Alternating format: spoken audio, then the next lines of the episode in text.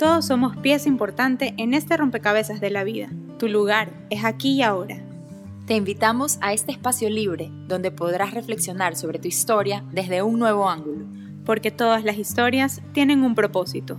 Yo soy Cristi Drogo. Y yo soy Natalia Toledo. Y esto es Armando Rompecabezas. Bienvenidos. Hola a todos y bienvenidos a un nuevo episodio de Armando Rompecabezas. Yo soy Cristi Drobo. Y yo soy Natalia Toledo. Y hoy tenemos la oportunidad de compartir con una queridísima amiga, Consuelo Mendoza. Es psicóloga clínica, máster en psicopedagogía y educadora. Tiene seis años trabajando en el campo de la educación. Bienvenida. Consuelo. Gracias, gracias, chicas. No, gracias por invitarme. Estoy emocionadísima de estar aquí con ustedes en un podcast que los amo, por si acaso. Soy fan. Qué linda. Nosotras emocionadas de tenerte y bueno, pues de poder compartir y conversar sobre un tema que, que bueno, pues que a Cristi y a mí nos apasiona muchísimo eh, y del que siempre queremos conocer un poquito más, que es la neuroplasticidad. Así es, así que cuéntanos primero, para los que no están familiarizados con el término, defínenos de la forma más eh, informal que puedas, más así Sencilla. sencillita. ¿Qué es esto de la neuroplasticidad y qué implicaciones tiene esto para nuestras vidas? Ok, miren, bueno, la neuroplasticidad son estos cambios que se dan en nuestro cerebro, en nuestro sistema nervioso, neuronas, las conexiones que tienen las neuronas, eh, como una manera de adaptación a los estímulos externos. Con estímulos externos me refiero a experiencias de vida, aprendizajes, eh, cambios en nuestro ambiente más significativo, más próximo, como casa, escuela, amigos, eh, personas que conocemos. Entonces, todo esto produce o tiene un efecto en nuestro sistema nervioso. Y eso es lo que va originando cambios en él. Y un ejemplo, por, o sea, algo para, para ejemplificar de eso que estamos hablando. Eh, por ejemplo, en el caso de los niños, capaz eh, muchos hemos escuchado, cómo te dicen, entre más temprano aprendas algo, mejor, porque lo vas guardando, porque eres capaz de tener más neuronas y todo. Como los idiomas. como- los idiomas que hablamos. Exacto, como los idiomas. Siempre escuchamos esto, los niños son como esponjas y van absorbiendo todo y no sé qué, y luego cuando uno se hace viejo ya se le calcina casi que el mate, así, no puede aprender de nada. Pero eso es falso entonces. Eh, ¿O no? Sí, o sea, a ver, mira, por ejemplo, una anécdota que, que yo inclusive la, la he compartido con ustedes, bueno, previo al podcast, eh, es que yo entré muy a la universidad. Cuando entré, me decían muchos de mis profesores, no existe tal cosa como la regeneración de las neuronas ya en edades más adultas. Ya te decían, o sea, como que todos tus órganos se pueden regenerar, ta, ta, ta, ta, ta, eh, o tienen un proceso de, de, de proceso de sanación, pero la neurona, o sea, no. Ya, un poco de- para decírselos de manera más coloquial y, sencilla. Pero cuando yo salgo de la universidad, es decir, cuatro, cuatro años y medio después, eh, ya los estudios decían otra cosa totalmente diferente. Ya se empezaba a ver más gimnasia cerebral, más que, ah, no, si quieres ejercitar tu cerebro, utiliza Sudoku. Si quieres eh, hacer que, que tengas mejor memoria, mejor capacidad de atención. En Sí. mi vida. Sí, o haz crucigramas, Ah, o haz sopas de letras, haz laberintos, todo este tipo de ejercicios que te llevaban como a estar más atenta y a despertar un poco todas estas destrezas mentales y te ponían como más, digamos, eh, más on top de todas tus capacidades, de todo lo que estaba pasando a tu alrededor y de estar más pendiente y de tener mejor asimilación de contenidos, bueno, una serie de procesos. Ujú. Entonces, regresando un poco a, a la pregunta, al ejemplo, cuando, cuando te dicen que un niño tiene mayor capacidad de, de Asimilar. asimilar su aprendizaje, de cómo absorber todo esto, es porque a esas edades todavía nuestro sistema nervioso tiene una mayor cantidad de neuronas. Esa, esa, esa cantidad de neuronas se va, digamos, un poco, porque nuestro cerebro también es así inteligente por sí solo, y tiene esta capacidad de hacer una poda neuronal o de decir, a ver, ¿cuáles neuronas me sirven? Esta, esta, esta, esta ya no, entonces la desecho para que no ocupe un espacio que puede servir para otras cosas. Entonces, en ese proceso es donde te dicen, claro, entre más aprendizajes tengas, más conexiones vas a realizar y tu cerebro va a estar en top de que necesita de todo eso y no va a desechar. Y todo esto nos sirve para seguir asimilando y manteniendo más aprendizaje a lo largo de nuestra vida.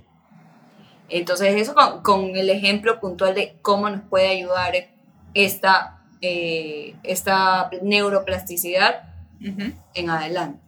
O sea, desde la edad temprana en adelante. Ya, tú mencionaste el aprendizaje. El aprendizaje entonces es, o sea, no se limita a la educación formal, digamos que el colegio y la universidad y ya, chao, y me fui y me olvidé de cerrar los libros y ya decidí, o sea, ahora también yo creo que tenemos como con el internet y con todos los recursos tecnológicos, como muchas posibilidades de continuar aprendiendo diferentes cosas que nos interesan. Eh, tienes programas hasta- como Coursera, o sea, puedes Sí. hacer el curso que quieras. Sí, y hasta de forma gratuita, Ujú. están súper accesibles. Hay mucho, mucho acceso, muchísima información y de todo, o sea, de toda índole. Eh, hoy por hoy, más con la situación que estamos viviendo actualmente, tienes webinars, seminarios, charlas, eh, tienes mayor acceso, también muchísimas páginas han abierto, muchísimas páginas de universidades como Harvard. Al principio de la pandemia abrieron cursos, abrieron eh, su biblioteca para que tú accedas a Ujú. investigaciones científicas, a, a este, artículos que ellos han publicado o que están realizando dentro de investigaciones, preguntas, todo. Entonces todo esto te da acceso a, primero, ser curioso Ujú. y decir, quiero aprender, o sea, quiero saber, porque no dices como que quiero aprender, no, dices como que quiero, a ver, esto me interesa, como que quiero conocer más. Y, y este es un punto súper importante del aprendizaje en cualquiera de sus facetas, porque por ejemplo aprender también puede ser un proceso de aprendizaje, también es aprender a manejar, eh, andar en bici, eh, andar en monopatín. Por ejemplo, hoy por hoy, yo te digo, yo no sé andar en, en estas patinetas que digo, Dios mío, yo me voy a caer, en estas que, que no tienes ni siquiera, o sea, no es monopatín ni nada, Sí, son estas sí, sí. Que eléctricas. son dos ruedas a los lados y es un- una como tabla y te paras ahí y tienes que irte moviendo. La de Renata. Ajá. yo me puedo morir antes de treparme en esa vaina, pero Ya. creo. Sí, es verdad, no, yo igual me caigo. ¿Y qué Me muero. necesitas para hacer eso? O sea, necesitas tener Hartísimo como equilibrio, ¿no? mucho equilibrio, pero eso es una manera de aprender. Solamente que es un aprendizaje no tal vez de la académico, es del, de, digamos, de el aprendizaje teórico como tal, Ujú. sino es un aprendizaje exacto, kinestésico, pero tus neuronas están trabajando y Claro, están claro. desaprendiendo algo porque entonces dicen, no, a ver, yo necesito mantener mi equilibrio. ¿Cómo lo mantengo mi equilibrio aquí? A ver, tengo que poner mi cuerpo para adelante, para atrás, para un lado, para el otro. ¿Cómo hago? Distinto al equilibrio de caminar, por ejemplo. Exacto. Entonces, esa es una manera también de aprendizaje. Entonces, por eso es que luego tenemos, y y capaz me voy a desviar, pero lo nombro así súper rapidísimo, como lo- los siete, eh, las siete, los siete tipos de inteligencia. Claro. Ya, entonces todo esto influye. Me parece interesantísimo que lo estén como investigando más en los colegios y estén tratando de, de saber con qué tipo de alumnos cuentan para que las actividades también sean un poco distintas y sobre todo ahora por el Zoom que, que te obliga a estar frente a una pantalla y probablemente para el que es más kinestésico Es más difícil. es mucho más difícil. Claro. Es mucho más complejo. Claro, y sobre es. todo también yo creo eh, que en la, en la educación como va a ir evolucionando, no sé, corrígeme si me equivoco, Consu también trabaja en, en un colegio. Ajá. Eh, se está tratando de dar un poco más de peso e importancia a las áreas que antes no se consideraban importantes, como que eran más creativas, son más creativas, como la música, como la expresión corporal, como el, Todo lo las son las artes liberales. Claro, sí. antes era como que, ¿qué es lo importante? Matemáticas. Ya, Sí, en- se acabó. Pero Claro. no, o sea, no todo el mundo tiene la inteligencia más matemática, pero hay gente que puede ser brillante en, en otros Ajá. aspectos y que no ha tenido chance de desarrollarse y ahora la educación les da la posibilidad. Y ahí trabajamos muchísimo sobre eh, fortalezas y dificultades o desafíos. A mí me gusta utilizar mucho la palabra desafío, porque en realidad si te pones a ver, siempre va a haber un área en el que tú puedes sobresalir, Ujú. o en el que se te puede hacer más fácil, y otra en la que te va a costar un poco. Y es parte de nuestra humanidad, o sea, es parte de nuestra individualidad también. O sea, eso es lo que nos hace, y, y me parece que, que queda perfecto para este podcast, una pieza importante de un rompecabezas. O sea, necesita ser... No, me, me- o sea, digo, es que es así, en realidad somos un grupo y nos necesitamos porque en esa colaboración encontramos un trabajo en equipo que va a optimizar muchísimas otras cosas. Claro, claro. Entonces, eh, entonces ¿qué? ya no al hacerlo tú solo. Exacto, y qué es lo importante de lo que, de lo que decías. Hoy por hoy, la pandemia nos lleva a necesitar estas, como nosotros le llamamos soft skills, que son todas estas habilidades sociales y emocionales, que tal vez antes las trabajábamos, pero para necesitarlas más adelante. O sea, Ujú. ahorita no las necesitamos. Ahorita el plan A está funcionando y me está funcionando bien. Y si no me sale algo ya no importa, pero me salió la mayoría. Pero. ¿qué pasa? Que con la pandemia no tenemos plan A que sirva. O sea, ahorita tenemos que utilizar B, C, D, F, G hasta la Z. Claro. Entonces nos toca hacer uso de resiliencia, adaptabilidad, flexibilidad, paciencia. Decir, no, ahora sí tengo que respirar, ahora sí tengo que hablar con mi amiga desahogarme, por supuesto, e inclusive ser más empático, porque tú dices, no, yo sí soy empática, pero es como, por ejemplo, cuando tú dices, no es que yo tengo hambre ahorita y me quiero comer un pan de chocolate, ya, pero más que hambre es apetito. Cuando tú tienes hambre, te funciona la manzana como te funciona la zanahoria, como, o sea, cuando es algo biológico. Entonces, hoy por hoy estas, estas, estos recursos sociales o, o emocionales que antes tal vez necesitábamos, ahora los necesitamos. O sea, no hay otro. Entonces, por eso hemos como enfocado y redireccionado todo esto. Y aquí se basa en la neuroplasticidad clarísimo. O sea, ahora ya no estamos, y, probablemente al final del año, el Ministerio de Educación o todas las entidades educativas te van a decir, a ver, currículum para atrás, vamos a cambiar. ¿Qué necesitamos enfocar? ¿Qué necesitamos en las personas para el día de mañana? Ya sabemos que hoy por hoy, por mucho que tú tengas mucha inteligencia, buena memoria, todo, a largo plazo, cuando tengas en un trabajo en una empresa, lo que te va a llevar tal vez al éxito o a optimizar mejor eh, todo tu trabajo va a ser tener un mejor, eh, una mejor comunicación, un mejor trabajo en equipo, y para eso necesitas, regreso, Ujú. habilidades Claro, socioemocionales. ser flexible, ser adaptable. Todo lo que aprendiste en pandemia te va a servir. Exacto, no, y ser resiliente al error, porque hay muchas cosas, y, y esto es algo que, que me ha pasado sobre todo ahora, y nos ha pasado yo creo que a muchos, porque lo he podido conversar. eh, muchas veces decimos equivocarse está bien, pero cuando nos equivocamos sufrimos. O sea, nos cuesta un Es, montón. es, di- es divino decirlo, hasta que te equivocas. Es, es un poco eso. O sea, ahorita ya hemos pasado de la teoría a la práctica. O sea, ahorita Claro. todo lo que estamos aprendiendo lo estamos practicando al mismo tiempo. Ya no hay un... Lo estás reservando para cuando lo necesites. No, lo utilizas ahora. Por favor, así casi casi. O sea, es como un entrenamiento así para la vida. Sí. Y hablando de entrenamiento, les quería contar que Consu y yo también somos, somos amigas. O sea, de hecho, nos conocimos porque Sí. empezamos a correr. Corriendo. no, corriendo. nos conocimos corriendo. corriendo, sí. Eh, corriendo literal en el asfalto. Sí. Entonces yo quería preguntarle a Consu eh, cómo había afectado el tema del... Consu también es maratonista, debo decir. Uf. Wow. Sí.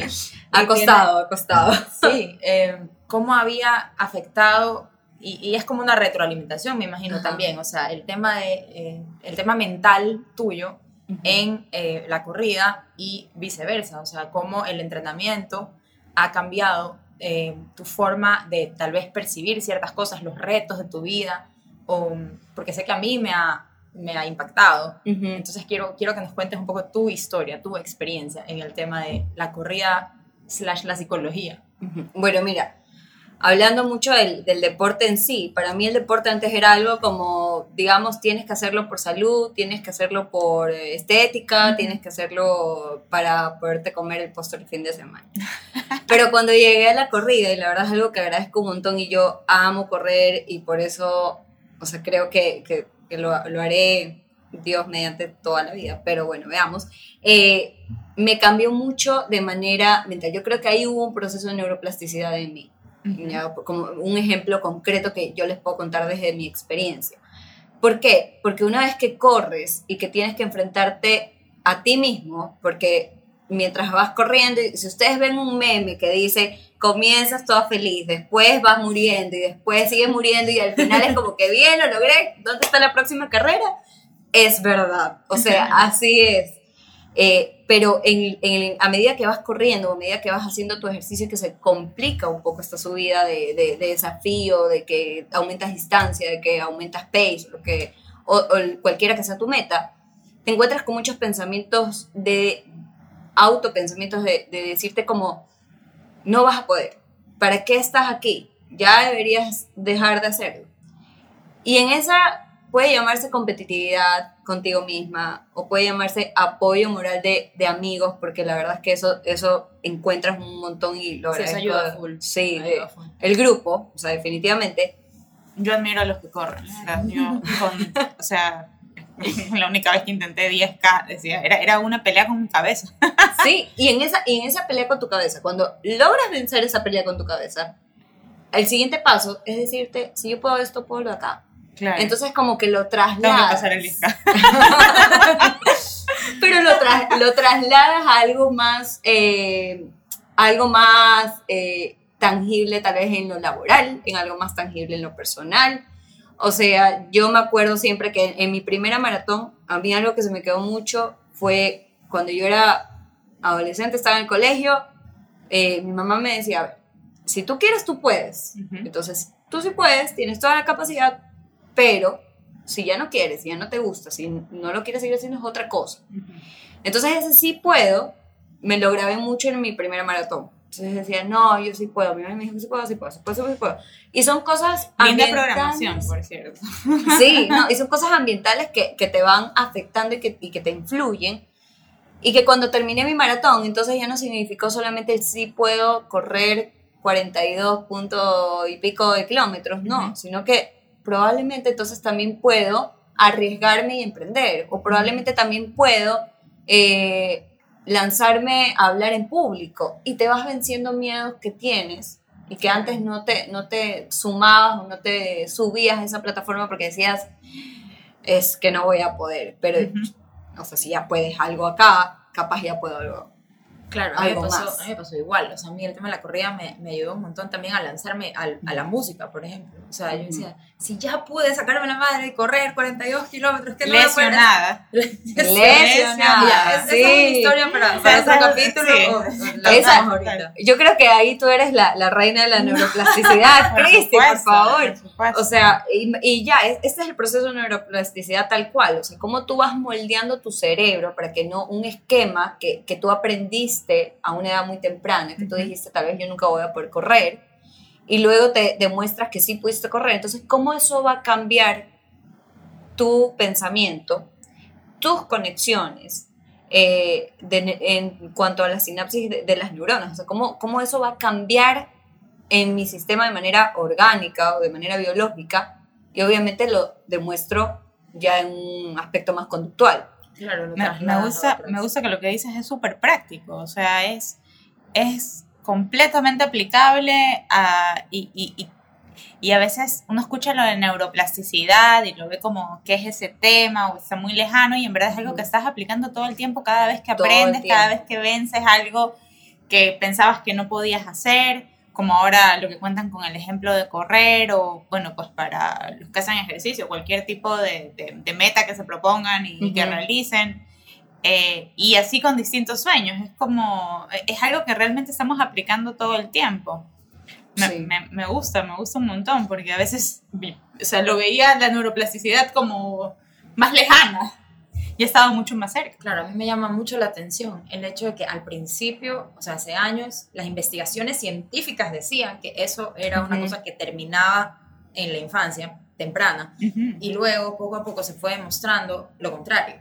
Entonces muchas veces nosotros permitimos que ciertos estudios o ciertas cosas nos limiten y limiten lo que nosotros pensamos que podemos hacer. Y esas cosas cambian muchas veces. O sea, también con, con- ahorita que tenemos con Natalia, eh, o sea, lo de, bueno, Natalia tiene muy cercano lo de los bebés. Ah, Que claro, al, al principio era como, te- o sea, a nuestras mamás, nuestras abuelas les decían unas cosas completamente diferentes los doctores. O sea, la misma medicina formal y estricta decía, el bebé tiene que dormir boca arriba porque si no, no sé qué. Y luego eran los que tiene que dormir boca abajo porque si hay no, no sé muchísimas. O sea, hay, hay tantos cambios todo el tiempo que yo sí creo que Ajá. es importante también cuestionarnos muchas veces esas limitaciones que son técnicamente comprobadas y científicas y súper estrictas, Sí. pero que en realidad, si, si tú te pones, o lo de, la, lo de, o sea, para coger un ejemplo de corrida Ujú. también, es, es famoso este ejemplo. Eh, antes se pensaba que si es que un ser humano corría una milla en menos de cuatro minutos, o sea, eso era O sea, imposible. me leíste porque- la mente, por si si tú- acaso. ajá, me leíste si la tú- mente. porque estamos conectadas, conectadas, totalmente conectadas. Que el- o sea, el cuerpo humano era, era incapaz de realizar esta hazaña, de correr una milla en menos de cuatro minutos porque el corazón físicamente se explotaba y la persona caía muerta, desangrada. Por Ya. supuesto. Y ajá. luego, o sea, pero solo tomó que una persona lo hiciera para romper ese esquema. para romper ese esquema, Para romper ese mito. esa, esa creencia que supuestamente era súper científica. Entonces, ¿qué otras muchas cosas y- en nuestra vida? Y eso es lo que hacemos los seres humanos, de cierta forma. Todo el tiempo estamos rompiéndonos esos mitos de que de cómo era el trabajo antes, o sea, miren un montón de cosas. Ahora cómo trabajamos todos tan Sí. conectados, de que no podías trabajar en tu casa. Ahora mira cómo estamos trabajando. Y a veces es hasta que nos ponen en, en una situación de dificultad. Nos mueven, o Eh, sea, Sí, literal nos, nos tienen que mover un poco, salir de, como la, la frase de cliché de salir de tu zona de confort. claro, cuando no sales sola, te mandan la pandemia. Pero bueno, o sea, también todo esto, obviamente, los esquemas que, que- con los que crecemos nos generan seguridad. Y es importante también para el ser Bueno, humano niño, sentirse seguro. Eh, sí, pero sin embargo los niños son los que, digamos, más riesgos toman eh, en todo, porque tal vez como nosotros... son los que menos estructura tienen. Sí, y, y los que están aprendiendo esa estructura. Mira, cómo, lo chistoso es que nosotros como adultos tal vez vemos que los riesgos que ellos toman no son significativos. Sin embargo, si por un minuto cierras los ojos y dices, a ver, yo soy un niño de tres años y en este momento me estoy yendo al parque y me voy a, enfrentar a subir un escalón que es más grande que tal vez, sea, que me llega, no sé, pues a la, a la parte de mi cintura. Entonces tú dices para un adulto, ay, eso o sea, no es tan tanto, o sea, no es la gran cosa, pero para el niño es una actividad que le significa una serie de destrezas a las que no se ha enfrentado antes. Claro, te voy a llevar al parque con, con mis hijas, o sea, colgadas, o sea, no solo las destrezas, o sea, las ves colgadas en, en todo lo que Pero se puedan se- colgar. Y seguramente es porque tú les has abierto esa puerta a, ok, en Sí, el a- parque exploren. Claro, y eso claro, es a lo que, a lo que llega, la o mejor dicho, el principal precursor de la neuroplasticidad. Darles el hecho espacio. de permitirnos explorar, tanto adultos como niños. Sí, yo estoy en eso sí completamente de acuerdo. A mí Ujú. me encantaba con mis hijas, sobre todo, dejarlas, eh, dejarlas, dejarlas no solas, obviamente yo estaba ahí, Ajá. pero dejarlas que exploren, que estén en el piso, que gateen todo lo que quisieran gatear, las hacía subir escaleras, que aprendan a bajar, yo ahí, ahí al pero ser más observadora Pero- que pero o sea, más, como ajá. menos dirigir y más Exacto, guiar, que guiar no es tan invasivo.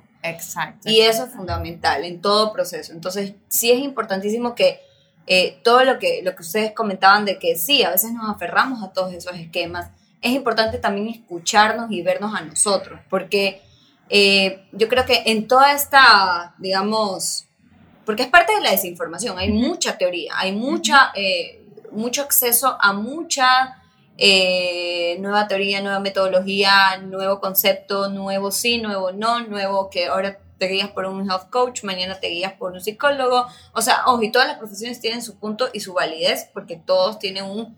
eh, Todos tienen un espacio aquí. Sí, un espacio y un estudio atrás. Y En es este, en este rompecabezas todos tienen su espacio. por supuesto, y es muy válido. Lo que es más válido que, que la profesión en sí, o que el hecho de, de- del concepto, de la teoría que esté más en auge, como más eh, en moda, por así decirlo, es que uno vea si le funciona o no le funciona. A través de la experimentación y la validación en su propia experiencia. Pero Genial. y es convertirnos un poco en pequeños científicos. En pequeños no digo por la estatura o algo, sino porque tal vez lo hacemos a un nivel más Micro. cerrado, más micro, que es nuestro hogar, pero sí O convertirnos... nuestra vida. o nuestra vida, convertirnos en esos científicos que para ser científicos lo que necesitamos es ser buenos observadores y escuchar de una manera activa y asertiva. Escuchar a los otros y escucharnos a nosotros. O sea, Ujú. vernos a nosotros en, el, en nuestro ambiente. Y, y, y redundo porque es necesario hacer es como que este énfasis o subrayar esto. O sea, no es ver lo que le funciona a mi prima, porque mi prima vive en otro ambiente, tiene otro esquema, tiene otras, Otra otros historia. ideales, otra historia, y es parte de tu individualidad. Entonces, eso es importante, como que vernos, eh, escucharnos, saber que sí, saber que no, saber qué queremos nosotros a futuro. Y de acuerdo a eso, entonces, ah, ok, esto sí me funciona, esto Me no. encanta. Me Y encanta, tal vez te puede ser- dices. Y tal vez te puede servir por si acaso una idea de esta teoría y una idea de esta teoría. Y si, la, y si las juntas, ahí nace una nueva teoría. Ajá. Y probablemente eso es lo que está pasando hoy por hoy. Que no, que somos más eclécticos y no tan... Porque antes, eh, otro esquema que antes existía, Salió es- el libro. Sí, no. Es como que, como que digas, no puede ser todóloga. Porque todóloga no se es nada bien. Ajá. Ya. Pero hoy por hoy vemos que no se trata de ser todóloga, sino que se trata de coger lo mejor de cada cosa y hacerla tuya. O sea, experimentarla y ver que así te funciona. O sea, en ese punto es como que creo que todos nosotros debemos un poco Me encanta, llegar. me encanta, me encanta porque implica conocerte a ti mismo, eh, entenderte. Y yo, o sea, yo sí en eso estoy, eh, o, o me encanta decirlo, yo, yo creo que ese autoconocimiento es el primer paso, si no es el único, eh, y es el paso más importante para que realmente aspiremos pues a una vida mejor y a un mundo mejor y a todas estas cosas que yo yo me repetía mucho de chica y que yo creo que nos repetían todo el tiempo de ustedes son el futuro y el mundo mejor y no sé qué, pero en verdad ese futuro y ese mundo mejor somos todos en este momento viendo hacia adentro. Exacto. Claro, empieza sí. en cada uno. O sea, Empieza uno en tiene que ser uno. el cambio que quiere ver en el mundo. Exacto, Sí. exacto. Y O sea, mira- y, y dejar de poner esa varita pues en, en alguien más Exacto. cuando eh, podemos exacto. ponerla O sea, en nosotros En las mismos. circunstancias, o en el vecino, o en la pareja, Exacto. o en el amigo, o en el hijo, o en quien Sí. sea. O sea, es uno. A mí, me- o sea, yo últimamente estaba pensando que siempre nos forzamos o como que siempre estamos, no, seamos empáticos con los demás. Pensemos en el resto. Pensemos en mi mamá, pensemos en mi hermano, pensemos... ¿Y cuándo pensamos en nosotros? Cuando somos empáticos, aunque yo sé que mm, tal vez no científicamente o técnicamente no está bien utilizado el término, pero cuando somos empáticos con nosotros mismos. Cuando decimos, Lindo eso. yo me siento mal y tengo derecho a sentirme mal. Y algo importantísimo del autoconocimiento es que cuando tú te conoces, abres esa posibilidad y ese portal a decir, la otra persona también se puede sentir así, asado o cocinado, no sé, o sea... Claro, porque soy de- capaz de experimentarlo en mí mismo. Exacto, O sea, poniendo el foco en ti, indirectamente entiendes mejor a los demás. por Exacto. supuesto. Es como lo- la otra vez veía, yo sigo en Instagram a un educador español, que me gustó mucho una frase que puso, de- que decía, tus hijos no necesitan madres perfectas, sino madres felices. Y muchas veces nos quitamos eso como seres humanos, no solamente como madres, sino en todos nuestros roles. Eh, nos forzamos a hacer cosas con las que no nos sentimos cómodos.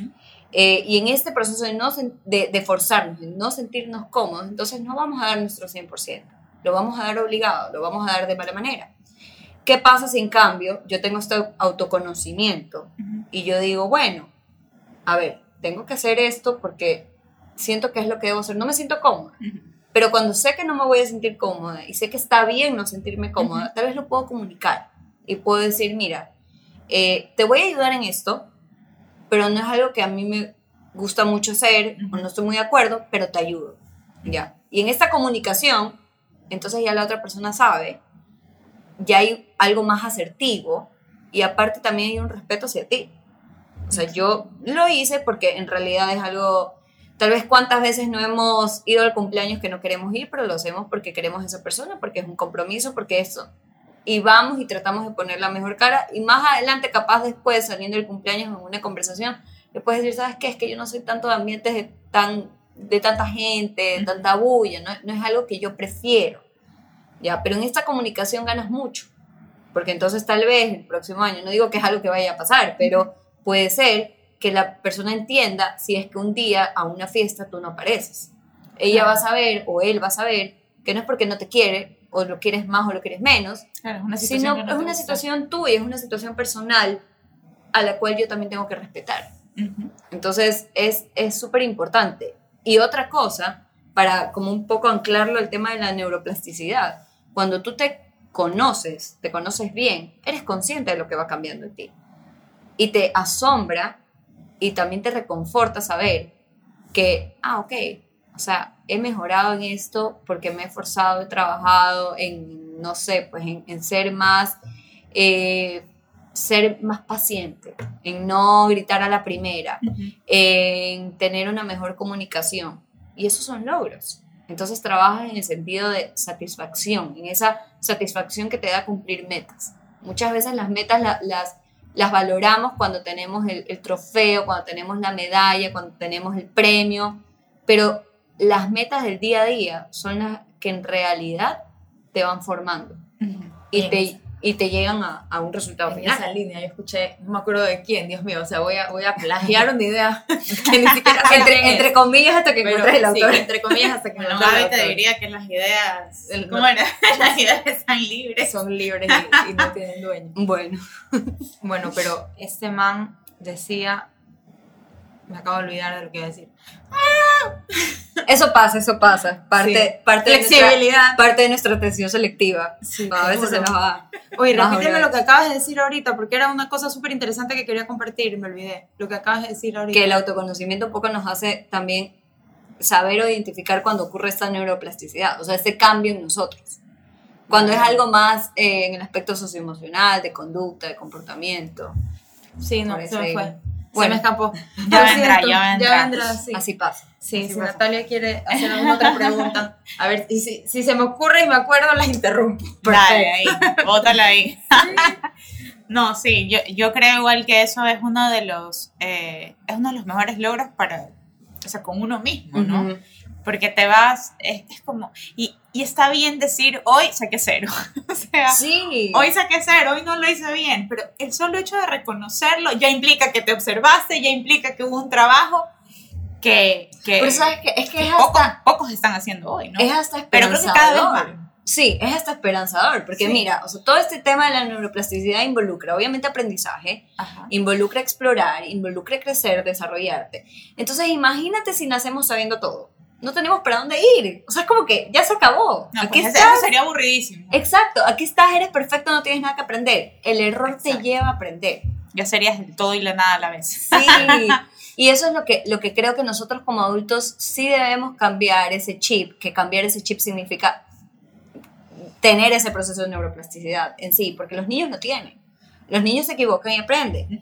O sea, qué increíble nosotros como adultos, imagínate tener ahorita la oportunidad de estar en una escuela y que nos digan, a ver, equivócate para que cuando lo hagas en la vida real, en el, en el, ya en el campo de batalla, no sea así. Entonces, la escuela es para eso. Claro, Muchas eso, es veces- lo que decía María Gabriela, ¿te acuerdas? En, en, en el podcast eh, del bendito Zoom. Ahí ella lo Ella decía, ella, Sí. ella lo decía, ¿no? Un saludo Decía- para María Gabriela, que seguramente O sea, nos está soy- escuchando. Soy fan. Somos si fans, todas Somos fans. fans, sí. Hashtag somos fans de María Gabriela. Una, una de mis mentoras. o No, sea, es lo máximo ella. Y, y ella ahí lo decía, ¿no? Qué mejor oportunidad que el colegio para equivocarte. O Por sea, supuesto. O que tu casa. O O, tu sea, casa, imagínate, sí, si, total. si tienes chance que en tu casa se te riegue algo. Claro. Nosotros que como mujeres de por sí podemos tal vez tender a ser un poco más ordenadas y, y- y tener esa como, "Ah, que no se riegue el yogur, que no se riegue, ya. Ajá. Pero qué belleza poder tener la oportunidad de que se riegue y acompañar en ese proceso y decirle, ¿cómo lo solucionamos? Claro. O sea, que, que el cerebro, que tu propio cerebro diga cómo lo solucionamos. Entonces el niño o la niña ahí, ahí se va a ir, ok, ¿cómo he visto que mi mamá antes limpia? Seguramente el cerebro empieza a pensar así, ¿cómo he visto que, o qué me ayuda a limpiar? ¿Qué puedo usar? ¿Puedo usar la planta? Mamá, voy a usar la planta para limpiarlo. Entonces tú dices, ¿te parece su buena idea? Yo no creo. Claro. ¿Qué otra opción? Dime otra. O sea, Ajá. no le dices de una porque quieres que haya ese proceso intrínseco o como esa iniciativa propia Ajá. en él o en ella, pero lo guías. Tampoco vas a dejar que limpie con la planta porque sabes que eso no va a funcionar. Exacto. Puedes tal vez hacerlo si eres arriesgada y quieres que él lo viva por experiencia propia, él o ella, pero, pero digamos, tú lo vas guiando y en eso es que encuentras una mayor eh, capacidad de asimilar aprendizaje, de contener ese aprendizaje. O sea, la esponja crece, por así. Bueno, con todo esto que dices, eh, la pregunta es, ¿tengo el poder de crear mi propia realidad, de cierta forma? O sea, mi, mi propia vida. ¿Tienes el poder de influenciar en tu propia vida? Sí. Crear, a ver, la realidad es algo también muy subjetivo. Ujú. Nosotros los psicólogos nos encanta esa palabra, lo subjetivo. Pero más allá de crear tu realidad, tienes la capacidad de, de decirte y, y de saber que tú puedes influenciar en las decisiones, en las actitudes o en lo que está pasando contigo. Eh, hoy por hoy, por ejemplo, si me quiero ir a un lado más científico, eh, los doctores o los neuropsicólogos utilizan mucho, eh, antes no había un neuropsicólogo, por ejemplo, es una profesión bastante reciente, de años atrás, pero a diferencia de otras, utilizan muchísimo la gimnasia cerebral para cambiar enfermedades o para retrasar síntomas de enfermedades como Alzheimer, como la demencia senil, que son bastante graves porque son enfermedades eh, neurodegenerativas. O sea, cada vez vas perdiendo más facultades. Entonces, que haya esa capacidad, porque hay un proceso psicológico en ti, porque hay un proceso de, de ejercicio, de trabajo en cuanto a tu sistema nervioso. Quiere decir que tenemos una infinidad de posibilidades más en otros temas, como por ejemplo la depresión, eh, los estados de ánimo, cómo tu cuerpo va funcionando, las enfermedades psicosomáticas, o sea, cómo yo reacciono ante, ante precursores de estrés o ante eh, eventos estresantes, altamente estresantes para uno. Eh, cómo yo lo, lo puedo determinar o no. Entonces, si hay un efecto, no te, no te podría decir así como que o no les podría decir así como que sí, vas a cambiar tu realidad porque cada uno lo puede percibir de una manera totalmente diferente, pero lo que sí puedes hacer es influir en esa realidad. Entonces tú sí tienes el poder de impactar en eso. Sobre todo experimentando, como decías, qué funciona para ti. O sea, cogiendo de todas las teorías que te presentan y que vas aprendiendo a lo largo de tu vida y aplicándolas en tu individualidad. Porque claro, no hay dos personas iguales en el planeta somos únicos e irrepetibles. Entonces, está bien que tú, como lineamiento o como guía general, eh, o como referencia, tomes diferentes teorías o experiencias de otras personas, pero finalmente tú eres el dueño de tu vida o la dueña de tu vida y tú eres quien tiene que vivir contigo misma y con las decisiones que tomas y, y, bueno, ir probando, prueba y error, lo que te funciona y lo que no. Por eso te digo, al final del día todos somos científicos. Sí, me gusta eh, eso. Con, tubos ensayos, sí, con tubos ensayos o sin tubos ensayos, pero todos somos científicos porque estás probando. O sea, está, cuando, por ejemplo, alguien va, eh, no sé, a mi consultorio, va a una persona nueva, yo le digo siempre, necesito conocer, necesito recaudar o recolectar información. Lo más que pueda, mejor.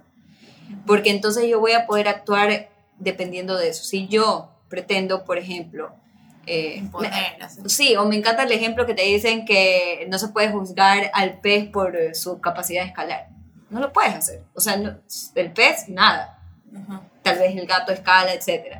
Entonces, eh, cuando yo quiero actuar desde un punto ciego, o sea, desde no conocer a esa persona, muy probablemente voy a tener más errores y más fallas.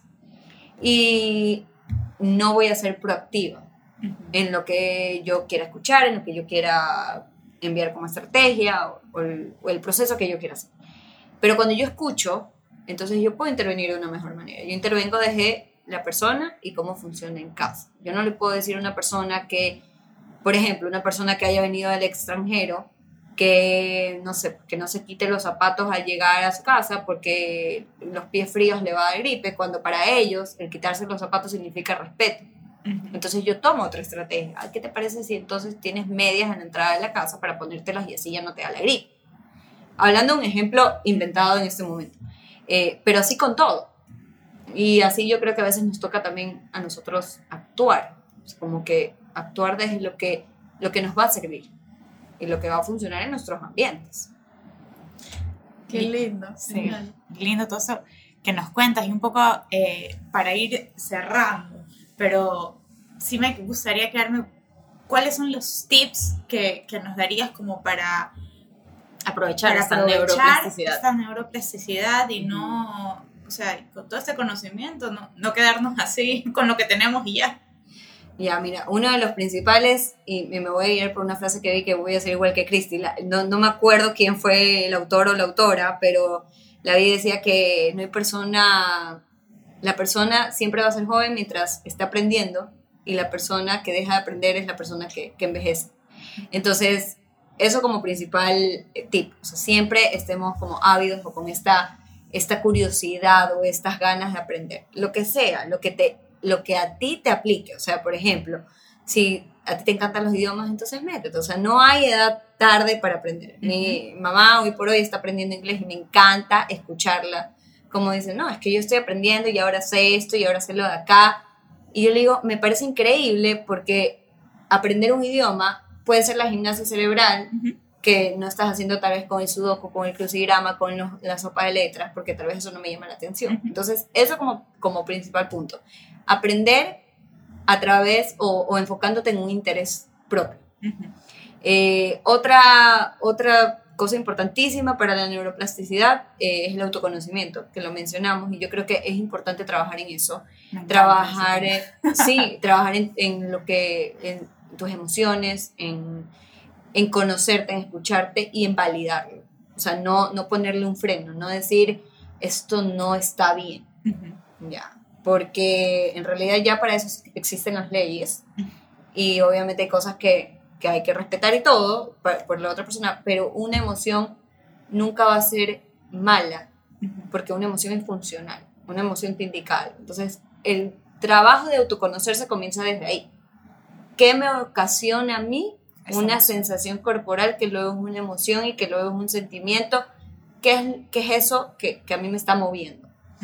Y tercero, moverse, moverse, moverse, moverse de tu zona de conf- movernos de nuestra zona de confort Salir a correr. salir a correr, movernos en, en cuanto a tener contacto eh, con otras personas. Yo sé, el contacto no, no es necesario presencial, pero por ejemplo, hoy por hoy yo me estoy moviendo con ustedes al tener esta conversación Ujú.